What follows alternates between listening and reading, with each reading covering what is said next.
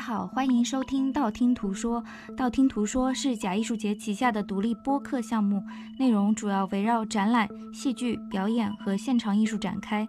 节目也会不定期邀请专业领域的嘉宾，共同探讨行业的见闻，分享闲散的思考。我是橘子。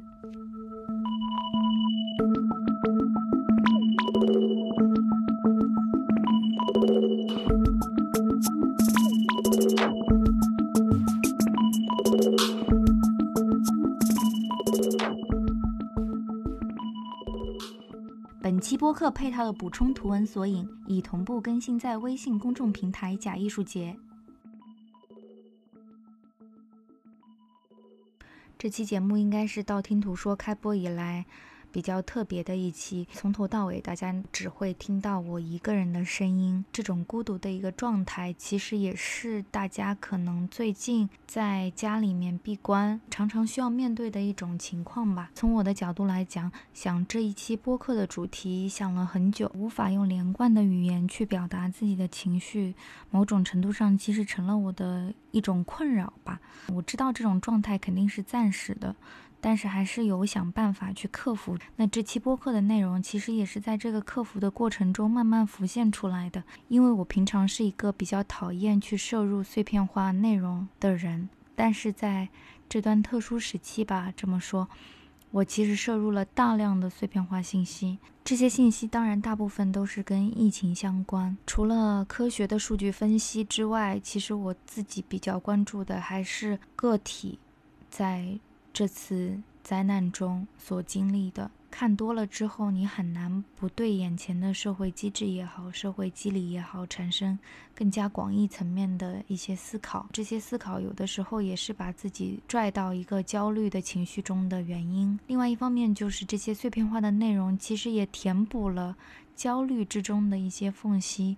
因为无限制的焦虑，对精神来说实在是个考验。所以我也是在找一种方法，把自己时不时的抽离出来，去看一些别的。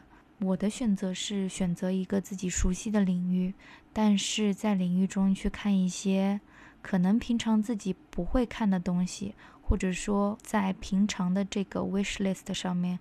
靠的比较厚的东西，在这段时间里反而看的比较多。我也做了一个筛选，今天想在播客里面跟各位分享一下。说实话，有一些还是相当不错的内容。我觉得，尤其是在当下，无论是去看、去听，意义会不同吧。一个人录播课好像也是一种挑战，对于自己来说。之前不是网上有流传一张表格，意思就是说一到十级的孤独嘛。一个人录播客，可能孤独感在六到七分吧，目前为止。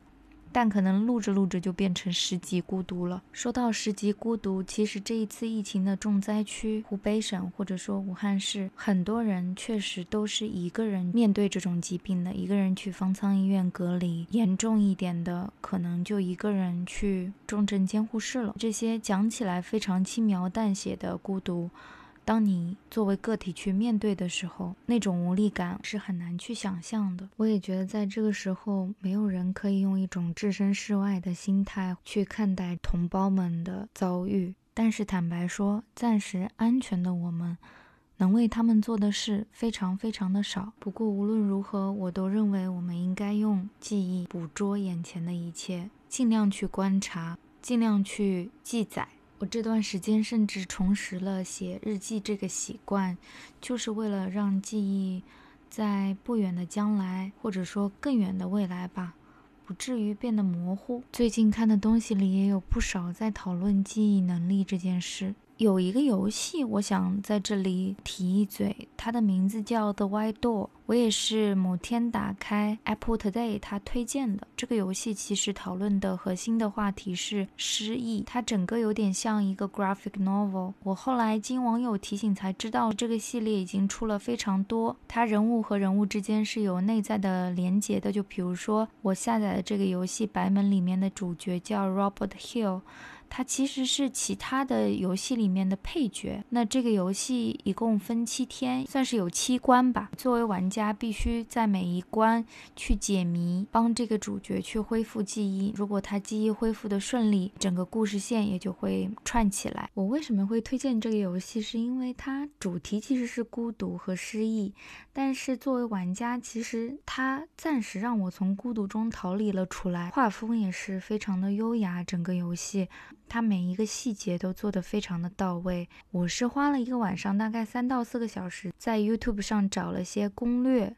然后按照这个攻略一步一步玩下来的，坦白说，就是游戏白痴如我本人，即使在攻略的加持下玩这个游戏，还是挺费劲的。整个游戏的故事线也设计得非常的精彩，你玩到最后会发现有一种正义反转在里面。其实我玩到一半，基本上我就感受到了，帮主人公治病的精神卫生中心也好，精神治疗中心也好，它其实是借主人公的梦境在做一些文章的。游戏里有两句话我印象也比较深刻，一个是 Face your dark soul，另外一个是 Bring color back to your life。在这段时间遇到这个游戏，冥冥之中的巧合吧。因为情绪上其实是有一个对应在的。说到这种隔离的孤独感，有一个项目不得不提。录这期节目的时候，正好也是柏林影展嘛。因为今年的柏林影展这个史诗级的项目也是再次进入了公众的视线。这个名叫《道》的项目。已经进行了蛮多年，我也关注了很久。其实很难用一种艺术形式去定义它，在我看来，它是我们这个时代为数不多的整体艺术作品吧。为什么这么说？是因为主导项目的俄罗斯导演伊利亚·赫尔扎诺夫斯基，为了达到自己的这个艺术目标，再造了一个现场，完成了一次社会实验，然后在社会实验中，把戏剧表演、电影现场的体验以及无数的。平行故事线在虚实穿插之间去完成了演绎，那这样的一个演绎自然也有历史的投射在里面。这个名叫《道》的项目本身刚开始主创只是想要根据俄罗斯著名的物理学家列夫·道尔的生平拍一个传记式的电影，那么他们想的办法是在乌克兰的东北部。再造一个模仿物理学家生前所在的实验室这样的一个场景。那为了真实的还原这个场景，他们改造了两个足球场一样大的一块废旧的空地。改造的过程中，慢慢的主创们的立场也发生了一些改变。他们不再满足于只拍一部传记电影，最终把它发展成了我们现在所知道的以十四部电影为主轴的整体项目。之前提到的，在乌克兰东北部的村庄叫 Dow Institute。Dow Institute 不仅是片场，其实也是一个模拟的社会。在里面的四百名演员以及一万多名龙套吧，在两到三年的时间里，其实是半真半假、一真一假的生活在这个虚构的社会中。另外一方面，有三人为核心的摄制组。在这段时间里，采集了超过七百个小时的素材，素材混剪之后，就有了十四部全长的电影。那这一次在柏林影展期间展映的两部，一个是入围了主竞赛的名将的塔莎，另外一个可能是在特别展映单元跟大家见面的。其余的十二部应该是之后会慢慢的发行。然后我想说的是，如果大家对戏剧和表演艺术领域感兴趣的话，可以在这项目里找到一些我们非常熟悉的名字，比如说著名的行为艺术家 Marina Abramovich，比利时的当代艺术家 c a s t e n Holler，以及在歌剧领域一直非常活跃的导演 Peter Sellers，他们都有以龙套的身份到这个 Dow Institute 现场去进行一些考察。那他们的身影，我相信也能在这十四部电影中。有迹可循。据说 Marina Abramovich 在里面扮演的是一个解剖学的教授。我个人之所以这么关注到，还是因为这个项目跟剧场之间有一些关系。二零一九年的时候，巴黎有三家指标性的艺术机构：巴黎城市剧院、Theatre du Chantelet，还有蓬皮杜艺术中心，强强联合为道做了一次线下的静默式宣传。那么这样一种多方位的现场体验，把整个项目的神秘感提高到了又一个层次。当时有非常多的记者，我记得《纽约时报》也好，《卫报》也好。华盛顿邮报也好，这些大报的记者都应该是前往了现场进行了体验，评价也是非常的两极。因为当时在组织上可能有一些问题，所以剧场部分的呈现并没有预期中的那么流畅。据说访客们如果要进入剧院中的现场，必须先去拿到一张通行证，那这个通行证他们叫做 visa，玩了一个概念。剧场里面也有一些场景蛮令人玩味的。比方说，在这个系列电影中扮演列夫·朗道本人的，其实是俄罗斯裔的希腊指挥家，他在古典界相当的出名，是一个中生代。里面的算是巨星。那当天他其实是在巴黎城市剧院里面，以本我就是指挥家的身份，跟交响乐队合作，指挥他们演奏柴可夫斯基的名作《悲怆交响曲》。那你作为一个访客进去的时候，如果已经看过了电影，那你势必就会有一种角色代入感。那这种虚实交织的一种对冲，即使是想象，我都会觉得还蛮有意思的。很多的朋友都会从。静默式戏剧的角度去理解到这个项目，但我自己不太认同。静默式戏剧它其实还是一个虚构的现场，但是刀里面的这一切，你很难说它没有真实的发生过，因为它在虚实之间的这种模糊感更加强烈了。或许因为这一切都过于逼真，至今为止，导演伊利亚·赫尔扎诺夫斯基。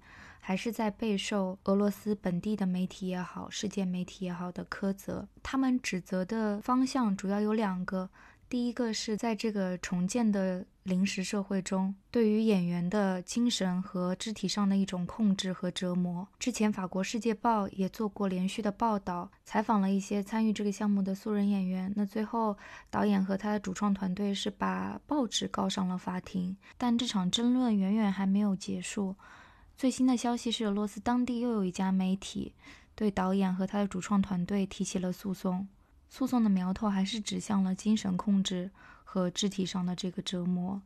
如果我们换一种角度，用表演方法去理解这个状态，可能会相对容易一些。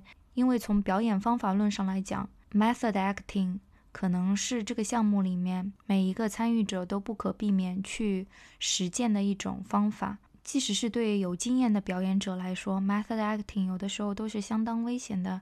比如说 Daniel Day Lewis，他每次演戏都是把自己沉浸在那个角色里面，三四个月，有的时候可能长达半年。这种状态下的人是很难分辨真实世界中的自我和在虚构角色中的自我的。毫无疑问，在到 Institute 里面的每一个人。或多或少都受到了这种极致的 method acting 的影响。至于说影响的后果，是不是每一个个体都能用良好的精神状态去把它复原，这又是个未解之谜了。到备受苛责的另一点是大量的经济投入，但是这方面的指责其实矛头并不指向创意团队，而是指向他背后的这个俄罗斯富豪。再把话说回来，虚实交错的情绪也好，或者说状态也好，是不是更容易让观众走进真相，也是剧场创作者在这几年讨论的热点话题之一。因为倒让我想起了不少在剧场里面进行相似创作的创作者，所以我在这里也想提两个跟大家分享一下。两位创作者都在过去做了比较长的这种 durational piece，就是长时的演出。在演出过程中，观众通常是以一个走动的形式去参与作品的。那我有一个观点，也想在这里跟大家分享，就是说到这样的项目，你到最后看电影的时候，其实情节的选择权并不在观众手中，但是在剧场中不一样。虽然说叙事从创作者的角度来说肯定是完整的，但是你作为一个观众在现场，尤其是在走动的过程中，对于情节和叙事上的这种把握，你不可能做到面面俱到。因此，到最后你得到的那个故事的版本。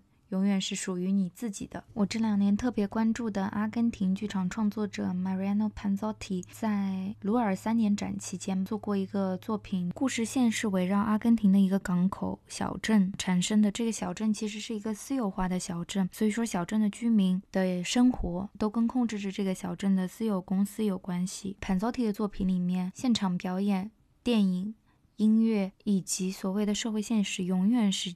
交杂在一起的。作品里面，他就把这种交织做到了极致。他等于说把整个小镇还原在了演出的现场。演出期间。每一个小屋子里都在发生着各种各样的事，屋子里的人就是小镇里面的居民。整个晚上的演出是五到六个小时，在五到六个小时的时间里，描摹了小镇怎样从一个非常繁荣的资本主义的小镇，慢慢的变成了一个恶魔化的存在。公共空间变得不再安全，每天晚上听音乐的居民变得焦躁不安，曾经非常有归属感的工厂的工人都变成了没有灵魂的服务的提供者。在创作者的眼中，这个名叫迪亚曼特，其实也是叫钻石的港口。所面临的一切就像是一个丛林版的硅谷。那观演的过程其实也非常值得一提，因为观众其实是穿梭在屋子之中，那有的时候演员也会从屋里面跑出来。因为他这个演出是由阿根廷当地的演员和德国的演员共同完成，所以他整个字幕是打在每一个屋子的上方，都有一个字幕板。这也是 Panzotti 近年来颇受瞩目的一个大项目。其实，关于南美的剧场创作者，我们在中国关注的并不是太多，但其实他们在全球的舞台上是非常有能见度的。来自这个区域的创作者，可以说优秀的每一个都是锋芒毕露。有机会的话，之后可以在这个播客中再做一些相关的主题内容跟大家分享。紧接着，我想说的这个项目来自澳大利亚，也是这两年澳大利亚剧场里面。讨论度非常高的一个焦点作品。首先是因为它的时长非常的长，是二十四个小时，整天循环的一个演出，不间断。其次是这个作品它只有一幕，女主角其实也是主创之一，Nat Randall。作品的名字叫《The Second Woman》，灵感来自卡萨维蒂著名导演的作品《首演之夜》。那《首演之夜》其实也是。戏剧导演非常愿意去借用的一个电影素材，在这一版的《The Second Woman》里面，整个故事线其实很简单，就是名叫 Virginia 的女主角遇上了名叫 Marty 的男主角，他们在酒吧里面发生了一些互动。整个互动的脚本虽然是固定的，但是因为演员的语气啊、状态啊不同，所以它呈现出来的每一段的效果也是不一样的。这段独幕戏在二十四小时的时间里重复了一百遍，观众是坐着欣赏，但是在演出期间可以来去自如。应该也很少有观众可以从头坚持到尾二十四个小时都待在里面吧？除了在现场可以看到真人的演出之外，呃演出的这个空间边上就是一个投影的屏幕，里面的即时影像都是一些关于细节的特写，比如说。演员的面部动作、手部表情非常细微。当然，这作品最妙的地方就是在女主角固定的情况下，用更换男主角的方式来讨论流动的 identity 这件事情，流动的身份、流动的女性形象、流动的男性形象、角色的转变、境遇的不同。所以，这女主角可能是一个渴望爱情的女人，又可能是一个自私鬼。在不同的情况下，整个作品的质感是截然不同的。The Second Woman 首演于二零一七年 Carriage Works 悉尼的综合类表演艺术中心里面一个名叫 Live Works Festival 的艺术节。我知道有一些收听这档节目的朋友们其实身在澳洲，那如果刚好在悉尼的话，我强烈建议大家关注这个场地里面的一些 program，尤其是跟戏剧和表演艺术相关的。正好讲到身份嘛。那就再展开讲两句。我前两天听了一个单集的播客，挺值得推荐给大家的。它是那个 Smithsonian，就是美国，应该是全世界最大的博物馆系统——史密森尼学会旗下的一个播客节目，叫 Side Door。里面有一集叫 You Do You，如果我没记错的话，这个接受采访的对象讲身份的方式非常令人着迷。他在这个短短的二十分钟应该不到的一集播客里面，用举例的方式在说自己的身份，比如说我是一个女人，我是一个出生在哪里的女人，我是一个，比如说随便讲是个策展人，他用各种各样不同的。职业也好，社会属性也好，或者说兴趣爱好也好，去为自己的这个身份下定义。那我觉得这样的一个过程非常有帮助。我从这档播客里得到了很多的启发，自己后来也做了一个小练习，算是自娱自乐，就是拿出一张白纸。在上面写你认同的身份。我的这张白纸让我获得了很多惊喜。如果听到这里也好奇的朋友们，我觉得也不妨拿出一张白纸，看看你会在纸头上写些什么。如果说不满足于这样一个小练习，想要知其所以然的朋友们，我从私人的角度给大家再推荐一本书，它是法国一个比较天才的哲学家保罗·利科上世纪八十年代写的一本书，英文名叫《Time and Narrative》。也许看完之后会对身份认同这个概念有更多层面的理解。塞多也是一档我关注了非常久的播客。目前为止应该出了四季，另外一期节目也挺印象深刻的，讲的是人和气味的一个关系。气味对人类这个物种来说是非常重要的一个存在，因为它连接着一些回忆。这期播客其实塞多讲的是通过 DNA 去还原一些已经在世界上消失的花的味道。随之而来的一个思考就是，我们是不是可以通过这些失去的气味，跟从未有过的经历去建立一个联系？听完这集节目之后，我一个比较幼稚的想法就是说，那物种现在也是不可避免的在消失，那是不是相应的世界上存在的气味也会变得越来越少？自然的气味、自然的声音，都是让人很着迷的话题。我最近还发现了一个网站叫 Natural Sound Map，啊，应该是世界自然之声的一张地图。我不知道是哪一位仙子做的这样的一个网站，他把世界地图跟各地。采集来的声音进行了一个对照，在地图上有很多的标注，作为用户你就可以随便点击进行收听。长的声音可能三到四分钟，短的声音可能在几十秒左右。我在上面听到了，比如说西班牙夜莺的叫声、哥斯达黎加的蛙叫声，还有印尼的雨林声。我不知道是不是因为久居城市的关系，自然的这些声音听上去也会觉得陌生。但是这些声音好像就是有那种能量，可以让你迅速的平静下来。这段时间我自己看自然啊。野生动物保护啊方面的东西看的比较多，正好这一集也差不多录到中间，可以有个轻松一刻，跟大家说说作为网民我最近关注的一头小犀牛。犀牛的名字呢叫阿波罗，它现在是 Sheldrick Wildlife Trust 在非洲的大象犀牛孤儿院里面的成员，也是去年在非洲被拯救的 Sheldrick Wildlife Trust。我关注了也蛮久，因为自己很喜欢大象。这个基金会其实就是以拯救大象孤儿出名的。世界上其实现在做这样事情的基金会挺多的，因为非法捕猎依旧猖獗，所以说大象、犀牛这样的动物在非洲野外的生存条件依然非常恶劣。很多大象孤儿都是眼睁睁看着自己的妈妈在身边死去，经历过这样的一个心理创伤之后，被带到孤儿院里去收养的那种痛苦可想而知。所以就是在网上，当我看到这个犀牛宝宝阿波罗在田野里面追逐蝴蝶的视频的时候，我真的整个人的心都化了。你就会觉得他们跟自然的相处那么的和谐和融洽，为什么有人要去那么残忍的破坏它呢？虽然。这么说有些老生常谈，但是我还是鼓励有余力的大家去尝试一些云领养的活动，动作是非常微小的，它也花不了多少钱。但其实仔细想，留给我们去重建人和野生自然生态这样可持续发展的关系的时间不太多了，所以有机会就可以尝试把握一下。孤儿院啊之类的这种非营利基金会，其实也是在帮这些野生动物度过他们生命中比较难的一段时光。最终的目标还是要把它们放归野外去生存的。稳定的自然环境、健康的社会生态，对每一个产业的发展都是至关重要的。比方说，我们可以通过这一次的新冠疫情，看到类似的灾难。对于文化艺术领域的冲击有多大？就拿戏剧来举例好了。第一季度所有的演出基本上都是取消的。第二个季度是不是可以有一些复苏？我们现在暂时还看不到明确的信号。但是有一点是可以肯定的，即便等疫情平息，展览、现场演出这些都会是最后才恢复秩序的。我们也看到香港艺术节、台北 TIFA 两厅院的台北国际艺术节。取消了大部分的国际邀演作品，对于组织方、艺术家和观众来说，这种沮丧是要比“取消”两个字沉重许多的，因为意味着很多的工作就付诸东流了。尤其是热门的艺术家和团体，在巡演的这个档期的排布上。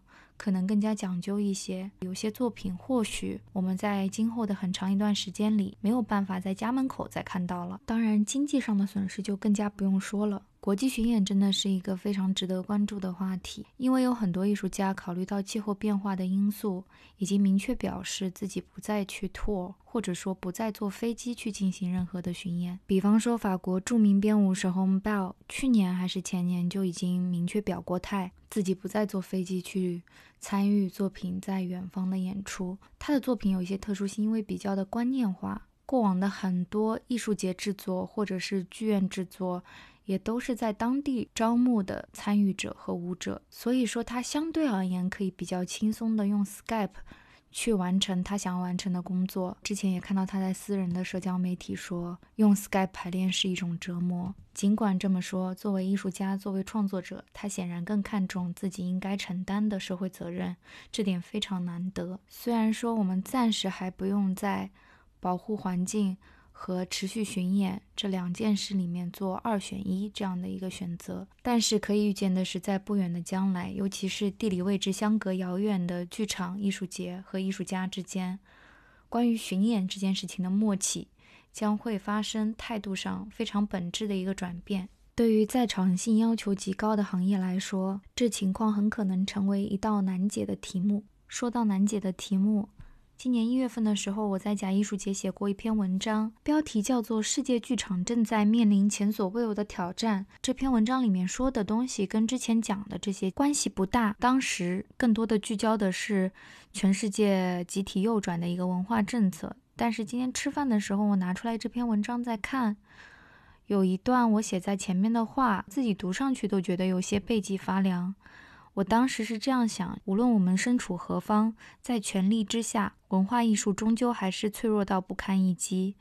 分崩离析的大环境离我们想要的共情啊、团结越来越远。艺术作品存在的基本条件也遭遇着前所未有的一个冲击。在这样的大前提下，我们的选择就会变得非常被动和有限。在不断缩小的安全区内反复试探的后果，无非就是让艺术自由彻底成为一个伪命题。也不知道为什么聊着聊着说起这些，但是在我看来，sustainability 就是这种可持续发展的一个观念。如果要放到戏剧和表演艺术领域来看的话，经济上的、观念上的、实操层面的、意识形态的，都会让这个行业变得非常的脆弱。如果没有想清楚的话，任何一个环节的闪失。都可能造成不可挽回的一个后果，而我们能做的可能也只有且行且珍惜了吧。脆弱也是一种难以细致描述的状态，就好比最近我想的最多的还有一件事，就是我们母语中文的脆弱，或者说是一种退化。我不知道这么说会得到多少的共鸣。我从小就觉得中文是一门非常美丽的语言。它的美感相当的独特，不是因为它是我的母语这么说，而是因为当你有一些其他语言可以跟它对比的时候，你会意识到我们拥有的这份母语是一种馈赠吧，与生俱来的馈赠。但是现在的舆论环境对中文美感的一种忽略，或者说蔑视，是无处不在、随处可见的。因为我们都知道要学习中文。可能是一件非常难的事情，所以我有的时候也会在想，作为母语，我们有很好的在保护和守护我们的这门语言吗？那如果答案是否定的话，中文的未来在哪里呢？我每次对语言这件事情有怀疑的时候，通常会去看一些唐诗宋词的译注。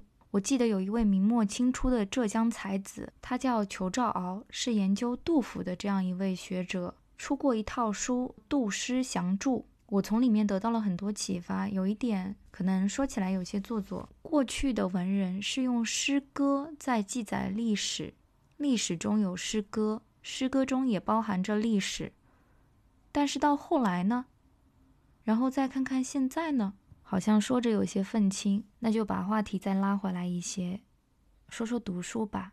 其实读书是让人很开心的一件事情。之前也说，最近自己注意力挺难集中的，所以在读物的选择上，我读的比较多的是短篇，也是经过朋友推荐，发现了人民文学出版社出过一套短经典系列，都是编序号的，里面有很多熟悉的作者，也有不少自己听过名字但没有读过作品的作者的东西。这套书现在应该是绝版了，所以收起来也比较难。我手头大概是六本，我现在看第四本。因为刚刚在说语言嘛，语言跟译作的关系，其实我也挺着迷的。因为我是一个，如果说我看得懂英文，而这个作家的写作语言是英文的话，我一定会去看原版书的人。所以说，遇到这个短经典，我自己对文字的质量还是感到蛮意外的。我算是那种比较挑剔的读者，对于翻译这件事情。信任度没有那么高，所以之前看外国文学作品的中译本的时候，都是带着比较批判性的眼光在读。不过这一套短经典的话就没什么好挑的，基本上就是在中译本里遨游的一种状态，整个阅读体验非常的流畅。用这个系列中的作者 Simon Van Boy，英国作家西蒙范布伊的一句话来讲，可能比较贴切。他说。语言让我们接触他人，让他们感受我们心底的恐惧、希望、失望以及胜利，让我们得以接触那些我们永远不会见到的人。其实，无论短篇小说也好，还是长篇小说也好，甚至说广义上的文学作品也好，给人的感觉可能都是这样的：里面有文字的魔力，有优雅的语言，别具匠心的讲述。但万变不离其宗的，可能是写作者对语言这件事情的尊重吧。中文的后退，其实最显而易见的一个例子是在社交媒体。一个非常有趣的现象是，疫情期间城市都非常的安静，但是微博啊这种地方就相当的热闹。可能因为年纪的关系，我难免会把现在的这种网络环境跟十年前，比方说微博刚开始那会儿。做一个对比，对比下来的一个感受就是，大家现在在网上好像特别喜欢吵架，不是很喜欢去讨论，很想去互相说服，但却不知道要说服对方些什么。有人说是戾气太重，有人说是抬杠，但我一直在想说这个背后的原因是什么？可以说百思不得其解。其实我自己是把评论已经关掉了，什么时候再开我也不知道。是不是需要去开，我也不知道。坦白说，社交媒体是一个跟陌生人交流的地方吗？我之前有很多生活中的朋友，其实刚开始也都是网友，后来慢慢慢慢变成了生活中非常要好的朋友。但是我觉得现在这种概率好像挺低的。我以前觉得在网上你有一个 ID，通常也不会是自己的大名，对吧？跟陌生人说一些心里话是一件非常浪漫和有疗愈感的事情。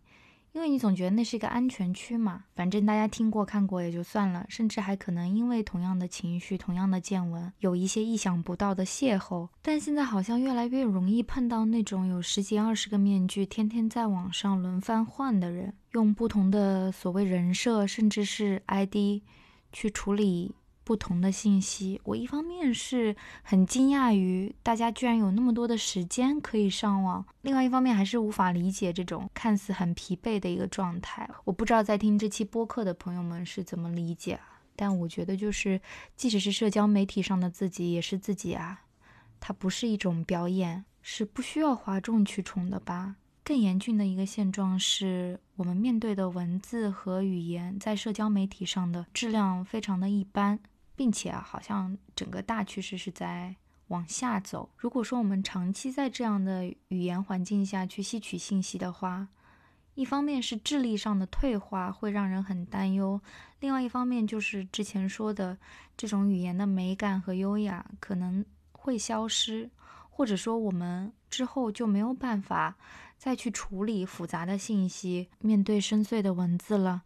这样想的话，是不是会有一点沮丧呢？公众号也是一个道理。当然，公众号啊、微博啊这些肯定有它存在的价值和意义，但是对于深入的连续性的阅读来讲，我觉得都是一种毁坏。有一种误区，就是说我划过这篇文章，就好像是读过了一样。但是我自己的一个发现是，你在滑的过程中，其实信息是会流失的。当我们把一篇文章分享到朋友圈的时候，也不代表说我们对整个事件的来龙去脉都有了了解，或者说是从头到尾掌握了某个知识点。网上冲浪的感觉其实跟展厅里的墙很像。如果我们把自己当做一面墙的话，每天都在被不同的信息粉刷。我们都知道做展览，它那个白墙你每次都要刷过的嘛，可能会越刷越厚。即使这样，我还是觉得说我们要做那面有记忆的墙，而不是说今天被粉刷掉了，昨天的我们就忘记了。那样的话，其实跟鱼没有什么差别了，就变成记忆力只有七秒的生物。记忆这个词非常动人。我本周刚刚读完了一本书，叫《It Speaks to Me》，它是我个人很欣赏的一位美国艺术作者 Rory Finkel 写的。其实说是他写的也不完全正确，应该说是他的一个项目。他邀请了一大批我们耳熟能详的当代艺术家，挑选一件作品，讲述他们跟这个作品之间的关系。这些艺术家的选择非常的有讲究，有一些选的是儿时自己家乡美术馆看到的杰作，有一些选的是自己没有那么喜欢，但是可以跟自己的创作进行对比的作品。而且更加令人喜出望外的是，这些艺术家的写作水平跟他们的艺术创作水平是相得益彰的。我随便讲几个印象比较深刻的好了，比如说 John Baldessari，前段时间刚刚离开我们的观念艺术家，选的是玛格丽特著名的那幅，这不是一个烟斗，但是他在里面的 argument 是说，这根本就不是一幅很好的绘画作品，它甚至不能是绘画。他也把玛格丽特的创作跟自己非常重要的一系列的作品《Run》进行了对比。尾声处他说：“现在还有小孩认得烟斗这个东西吗？”这种回忆和时间交织的一个感觉，尤其是联想到说这本书出版的时候他还在世，但是现在当我作为一个读者去看到这个文字的时候，他已经不在了。这种情绪其实挺微妙的。向来比较大胆的大卫霍克尼选择也是不走寻常路，他钟爱的艺术作品是埃德加·德加，呃，模仿尼古拉斯·普桑的名作。强奸萨宾妇女的一个临摹版。对绘画技巧非常有研究的大卫霍克尼也坦诚，当年在为自己的一本书叫《Secret Knowledge》做背景调查的时候，有把 d a g a 和普桑的作品进行一对一的比对。他发现德加临摹的精确度令人叹为观止。最后得出结论说，德加在模仿的时候，为了把这个光影的关系理解的透彻，可能每天都在移动自己的画架，把画架放到一个完美的位置去临摹。另一位备受推崇的弗拉芒当代绘画大师 Luke Tuymans 选择了自己的先人 Jan van Eyck，早期弗拉芒绘画中的杰作《卡农的圣母》。在 Luke Tuymans 看来，这幅画作百分百的完美。他认为，即使你把它放大到一座房子这样的尺寸看，每个人脸的比例都是完整的，细节也都是捕捉的到位的，用色是非常精巧的。他甚至在最后说，在艺术史的长河中，Jan van Eyck 之后。每一个画家看起来都像是业余爱好者。我们平常看报刊杂志采访的时候，也经常会看到艺术家去解读自己喜欢的艺术作品。但这本书，我的一个阅读体会是，它更加的私人，而且文字的凝练程度要比口语叙述高很多。这本书也是我听播客的收获。这档播客叫《In Other Words》。我想推荐给全世界各地喜欢艺术的朋友们。我是从一八年开始听的，至今为止，它都是我最喜欢的艺术类的对谈型播客吧，没有之一。好像之前道听途说的节目里我也讲到过的。再一个人对着话筒录下去，我可能要呆滞了，所以这一期就停在这里吧。一期碎碎念的播客，下面是 After Dark。我刚刚是鼓了一下掌吗？这种古法音效。首先要跟大家说一下，从这期节目开始，Mag 就不参与道听途说的录制了。我前两天搜播客听的时候，发现 Walking Phoenix 的姐姐和妹妹有一档节目叫 Launch Left，我还在持续探索这个节目的美，但我强烈建议喜欢 Walking Phoenix 的朋友们去听这期节目，前所未有的一个活泼。然后想问大家一个问题：你们喜欢张文宏医生吗？我反正被他圈粉了。有趣的灵魂。最后揭晓答案：一个人录播客的孤独感大概在九点五级。所以如果大家喜欢道听途说的话，不妨去苹果播客为这档节目打分评论。有余力的朋友们也欢迎加入道听途说的。赞助型听友俱乐部 The Bounty Club，我们目前已经发出了两期会员专属的简报 Bounty Paper。最后，祝你我明天会更好。